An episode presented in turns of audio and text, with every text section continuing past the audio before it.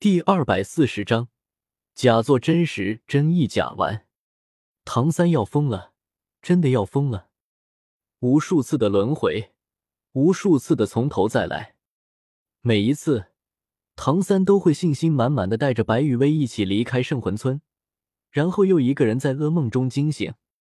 每一次，白羽薇都会因为拯救唐三而香消玉殒。每一次。在面对白羽薇死亡的时候，唐三都是那么的无力。唐三想不明白，为什么无论自己怎么挣扎，无论自己怎么努力，都会导致白羽薇因为自己而死。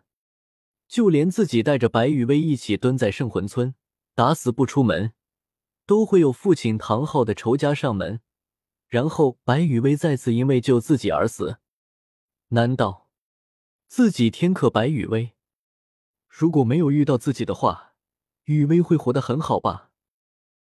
再次回到了六岁，再次回到了圣魂村。睁开眼，唐三默默的想着：不管怎样，我都要努力去改变雨薇会死亡的世界。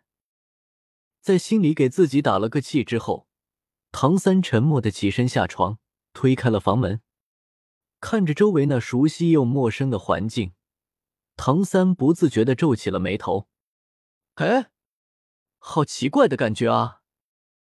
总感觉周围有什么不对，但是又想不出来有什么不对。小声的嘀咕了几句之后，唐三便打算离开家里去寻找白雨薇。结果，就在唐三准备出门的时候，铁匠铺的门被人从外面打开了。杰克爷爷，唐三看着眼前的老人，下意识的就开口叫起了人。看着眼前礼貌的唐三，圣魂村的村长老杰克眼中露出了慈祥的神色。小三起得很早吗？爷爷来接你去参加武魂觉醒。今天就是武魂觉醒了吗？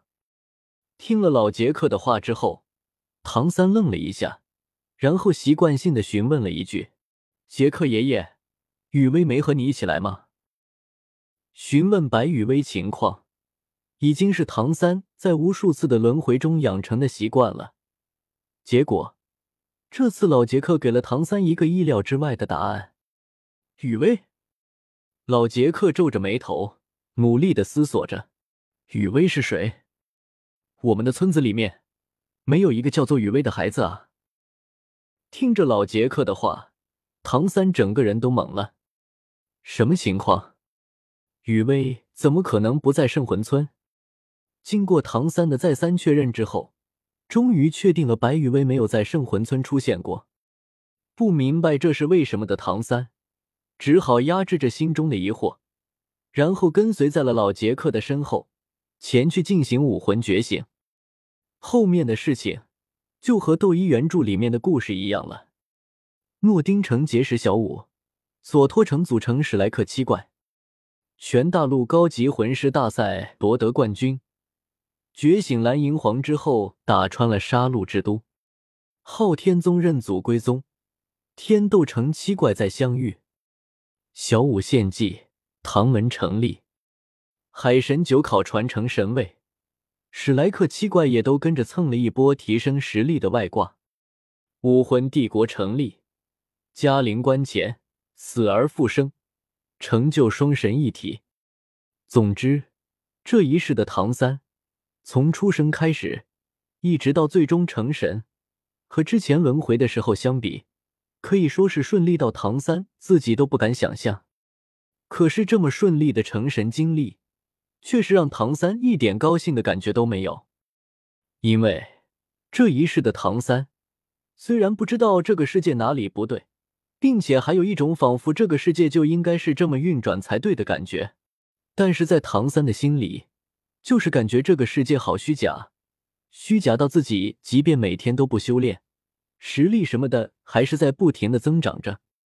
实力、权力、机缘、机遇、神器、神位，这些别人可望而不可求的东西，仿佛是不要钱一样的砸向自己。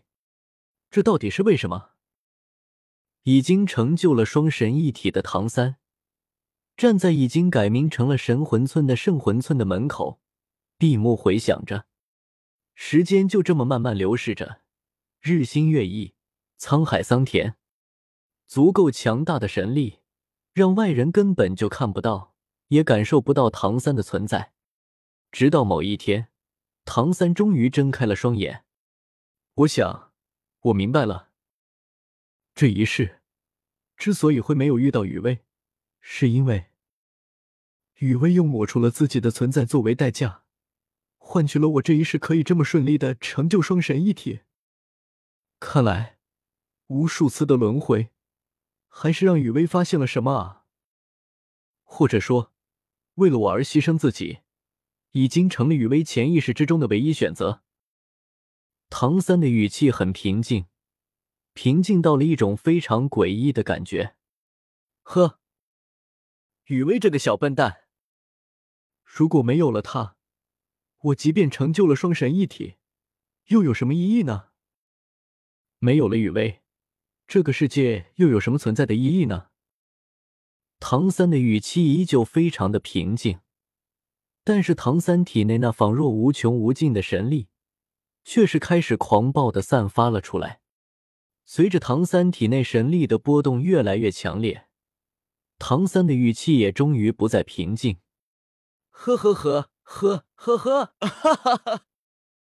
没有雨薇的世界，哪里还有什么存在的意义啊？疯狂的声音从唐三的喉咙中嘶吼而出，狂暴的神力无情的破坏着周边的一切。我的世界里，怎么可以没有雨薇？如果我的世界里没有雨薇的话，说到这，唐三身上的魂力蓦然一滞，随后便以更加狂暴的姿态爆发了出来，席卷了整个斗罗大陆。那我就创造出来有雨薇存在的世界。双神一体的唐三，以海神的权柄号令大海淹没整个斗罗大陆，以修罗神的力量开始摧毁斗罗大陆的构架，山崩。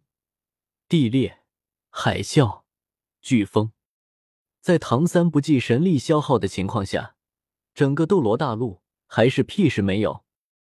一，没办法，斗罗世界的神拼命干架才能挖出来一个游泳池，想要摧毁整个斗罗大陆，难度不是一般的大。